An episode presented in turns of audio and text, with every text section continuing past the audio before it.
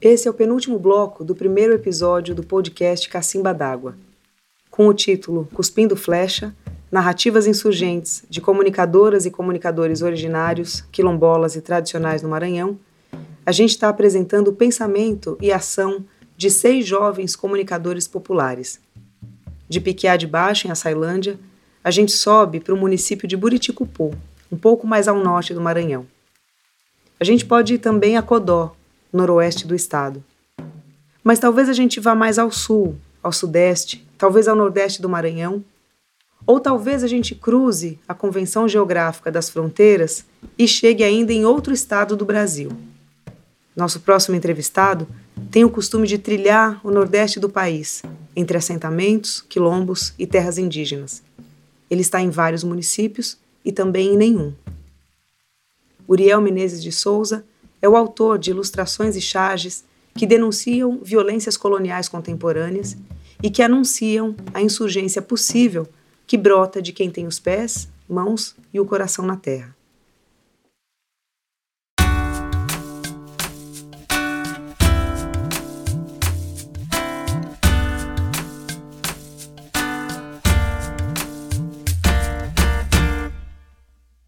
Uriel, você pode falar um pouco de você e do trabalho que faz? Meu nome é Uriel Menezes de Souza, sou natural de Codó, no Maranhão. Atualmente, né, de vez em quando eu fico mais em Buriticupu, mas agora estou mudando para outros lugares. Acho que o, os desenhos eles não surgem muito assim, eu vou pensar o que, que eu vou fazer e vou fazer é meio que no impulso. Eu tenho problema de imaginar o que eu vou fazer. Então preciso de algum gatilho para fazer as charges. Eu não imagino o que eu vou desenhar. Tipo, apareceu algum assunto interessante, aí facilita o, o processo de produção. E sempre, quando for construído ou é construído, boto na minha cabeça que tem que ser esse olhar crítico das estruturas opressoras. Tanto pode ser as repartições do Estado, alguém do jurídico, algum político, ou uma crítica ao governo, ou alguma questão do capital, seja ele local, seja ele nacional ou, ou no nível fora do Brasil porque isso também é meio que ligar as relações de conflito com os sujeitos que provocam esses conflitos. Sempre tem um, um fio da T que liga outras coisas. E o processo criativo das chaves é, é tipo isso mesmo: procurar alguma coisa que provoque os questionamentos. Eu sei que o público-alvo das chaves não são as pessoas das comunidades, mas sei que o povo que vai olhar aquilo ali tem que ter aquele olhar ou de susto ou de riso, mas um olhar de provocação, né? As suas charges são bastante contundentes quando criticam governos, tanto ditos de direita como os ditos de esquerda, e que apresentam programas de exploração de territórios tradicionais dignos de programas da direita. Como você concilia as suas visões com as lutas que as comunidades travam nos territórios com os governos e também com os empreendimentos.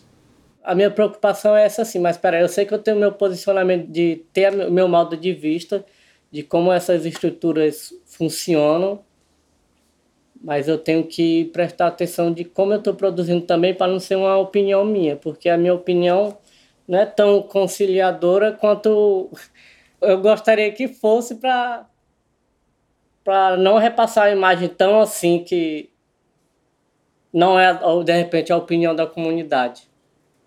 A minha preocupação também passa por isso, porque eu tenho meus posicionamentos. E a charge tem que ser meio que uma mistura também, né? Eu também não posso desistir de quem eu sou. E é, sempre é difícil, porque eu, às vezes eu faço um desenho, eu apago, aí eu deixo de fazer.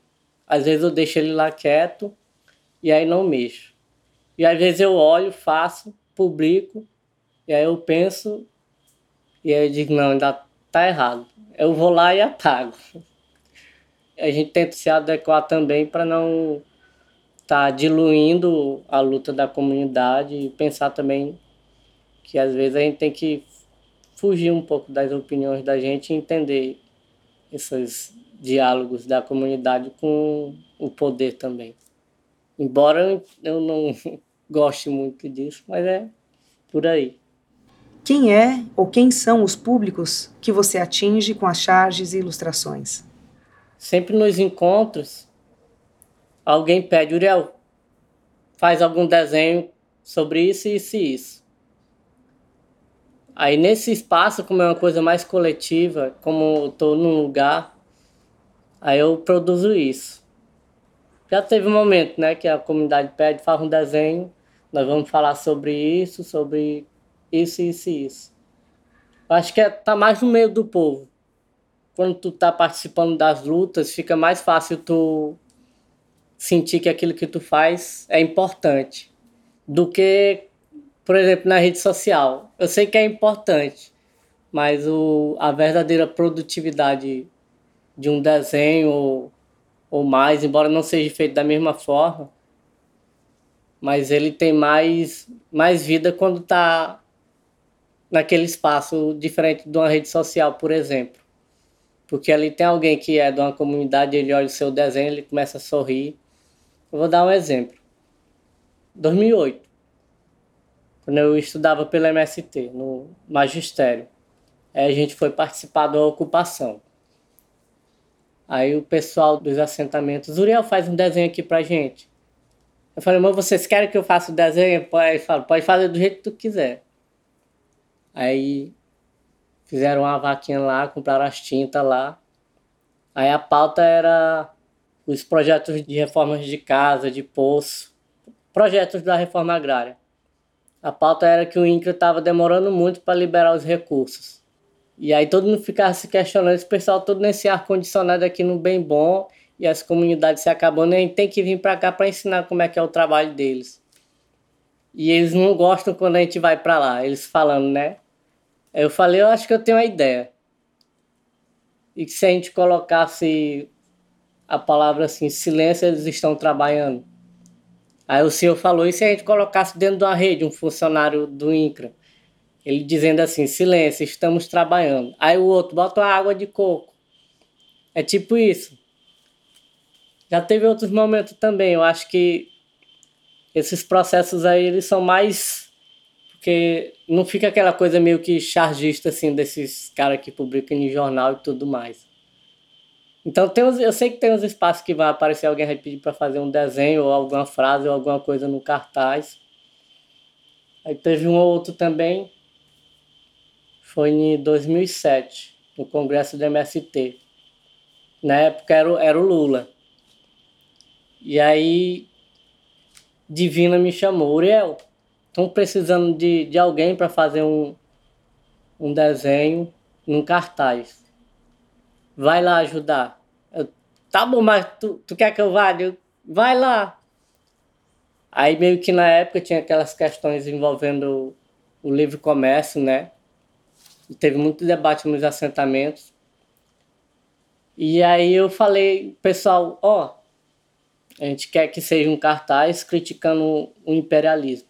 Isso era um pessoal do Rio Grande do Norte, do Rio Grande do Sul, um pessoal de Minas, que estava no setor de artes ali.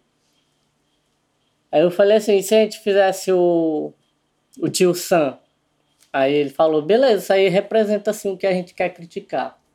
Aí eu falei, vocês querem uma crítica mais profunda? Aí ele falou, quer.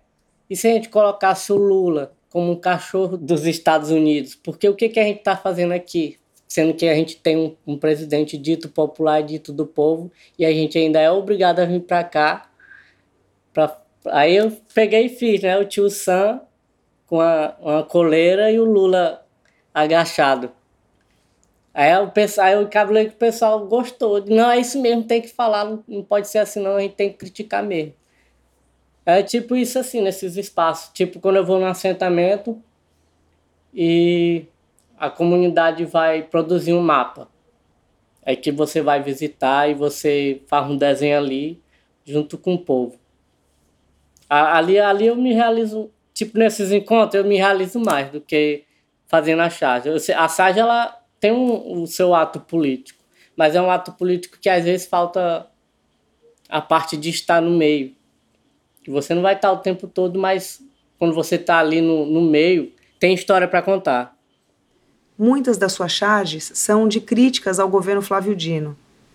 Um governo que se diz do povo, comprometido com a defesa de direitos, mas que promove barbáries, como as remoções de povos tradicionais da comunidade Cajueiro, que fica na zona rural de São Luís, por exemplo.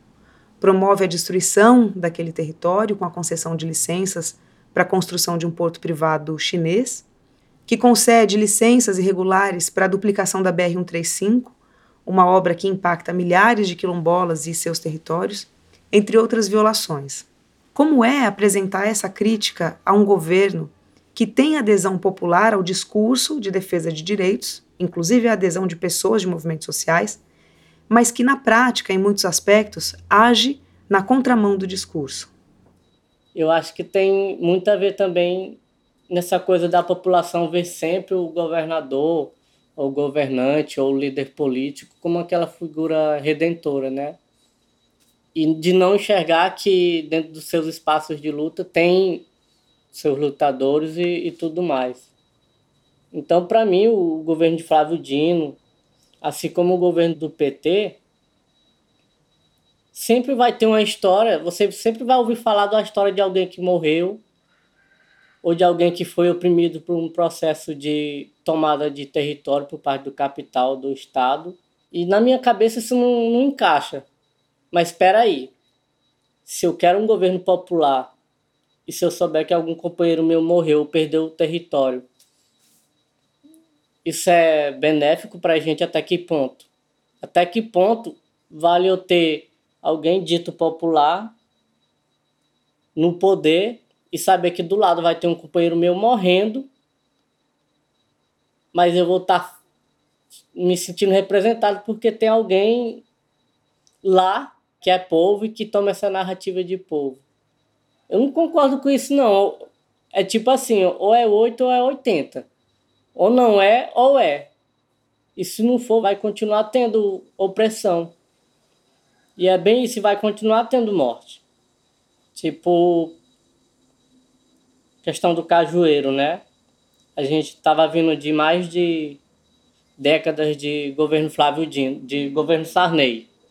Décadas de governo Sarney, e aí Flávio Dino entra para a campanha, e aí você vai pesquisar as pessoas que fazem coligação para o governo de Flávio Dino e você encontra fazendeiros, pessoas ligadas ao agronegócio, à mineração, à tomada de território, a trabalho escravo, assassinato. E aí você se questiona, mas espera aí, tem alguma coisa errada aqui nesse processo. Aí eu já boto na minha cabeça, não é povo, não, não, não faz parte. Não, não tem essa de sentar com Deus e o diabo. Ou, ou é Deus ou não é.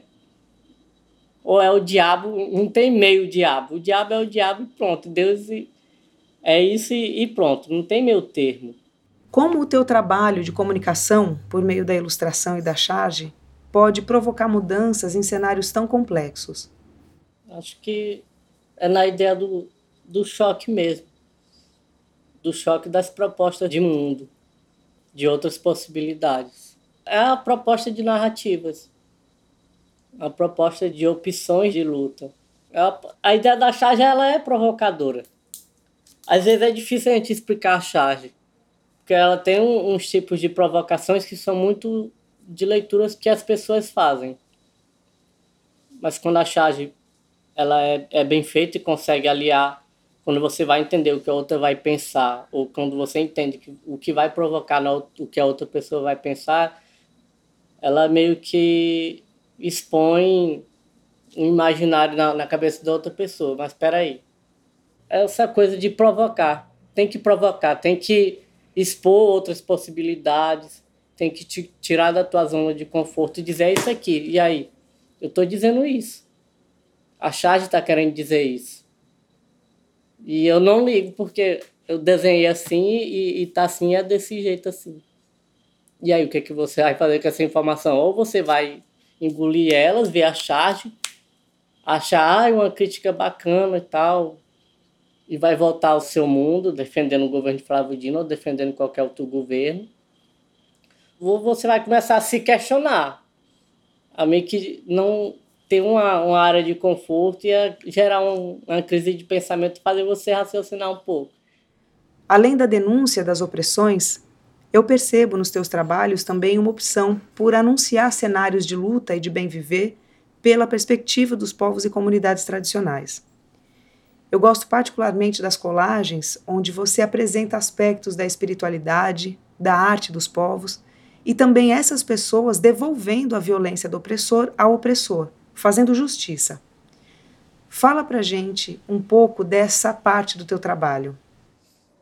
Às vezes fazer um, uma charge, uma colagem, é você também construir um, uma nova proposta e um novo conceito de você ver como se constrói as lutas, que não é só o, o confronto. Às vezes você pode passar uma luta naquela colagem, por exemplo. Eu fiz uma colagem agora com o Salles e o, o Bolsonaro, né?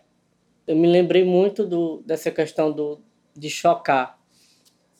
E aí eu fiz o, a quebradeira de coco, que, quebrando os cocos, e do lado dela tava a cabeça do Bolsonaro partida e no outro tava a cabeça do Salles. O homem deixando os babaçu velho e a cabeça de Salles e Bolsonaro caindo aos pés da quebradeira de coco. Aí uma parte de mim ficou dizendo assim, é isso aqui, tem que ser isso aqui mesmo. Aí outra parte ficou dizendo, mas as pessoas têm medo disso aqui. Aí eu fiquei, eu posto ou não posto isso aqui, cara? Porque é isso, é, é para ser isso. Às vezes você tem que chocar para dizer o que você está querendo repassar. E eu acho que dá para trazer novas narrativas de luta e, e novas construções de concepção do que é a luta. Uriel, em geral, você assina teus trabalhos como Ninguém ou Anarcos. Por que não assinar teu nome? Às vezes eu nem assino, às vezes eu já escrevi texto para um monte de lugar aí, às vezes eu nem. É tipo muito essa coisa. Às vezes eu não, não necessariamente eu, eu sinto que eu tenho que escrever Uriel assim, assim, assim, assado. Essa questão muito de, de não querer ser uma coisa construtiva. Ah, Uriel, vou assinar. Aqui tá aqui Uriel. Tá aqui. Talvez eu brinquei lá, eu botei num desenho. Ninguém que eu achei a história bonita. E digo, ah, quem fez isso? Ah, ninguém. Então ninguém fez isso. Aí meio que. E aquela questão do, do anarco mesmo, só para brincar, assim. Às vezes um posicionamento político, eu ah, vou botar isso aqui. É meio que isso, de não necessariamente sentir que eu tenho que colocar meu nome, porque eu não, não, não me sinto que isso vai me representar a questão mesmo de não de estar tá ali e não, não, não tá ao mesmo tempo. É, é mais isso, de não. Ah, vou colocar Uriel, mas, mas eu não. A, a coisa dentro de mim não quer. Não, não bota. Eu queria pedir para você responder uma pergunta relacionada ao título desse primeiro podcast Cacimba d'Água, que é Cuspindo Flecha Narrativas Insurgentes de Comunicadoras e Comunicadores Originários, Quilombolas e Tradicionais do Maranhão. Se você tivesse que cuspir uma flecha hoje, uma flecha de comunicação insurgente, onde você cuspiria? Eu acho que a questão do cuspir flecha, às vezes também essa flecha tem que estar direcionada para a gente, de como a gente vai fazer quando a flecha está em direção da gente. Voltei a flecha para gente, né? Mas é, pode ser também entendida por esse lado. É, e se a flecha vier em direção a você, o que, que você vai fazer? Eu acho que cuspir flecha também pode ser entendido na concepção de você se reconstruir nos processos de comunicação popular, de luta. E às vezes deixar a flecha te atingir para nascer uma nova percepção do mundo e às vezes deixar a flecha te atingir para te destruir e para desmontar aquilo que tu acredita. E às vezes a flecha pode ser também para te fazer pensar em novas estratégias de, de se defender, de se organizar, de se desviar. Pode ser entendido também desse jeito também. Eu queria trazer essa flecha para a gente, mas e aí? A gente vai cuspir flecha para as estruturas opressoras.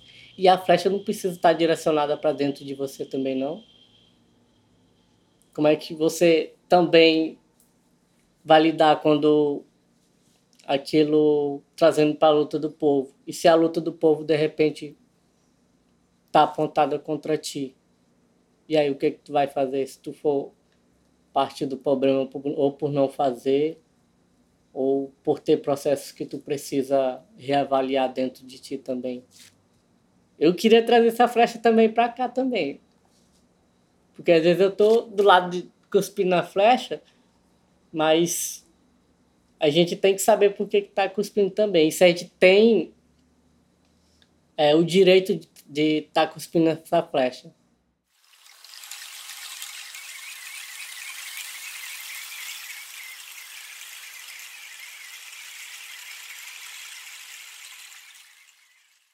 A justiça, para ser boa, começa em casa, dizem as mais velhas e os mais velhos. Sendo assim, a flecha da insurgência apontada para o nosso próprio peito, com a ponta molhada na reflexão, pode significar orientação, discernimento e cura, e mais rebeldia. Uriel, muito obrigada pela entrevista e pela visita, que é sempre tão rara e também tão necessária.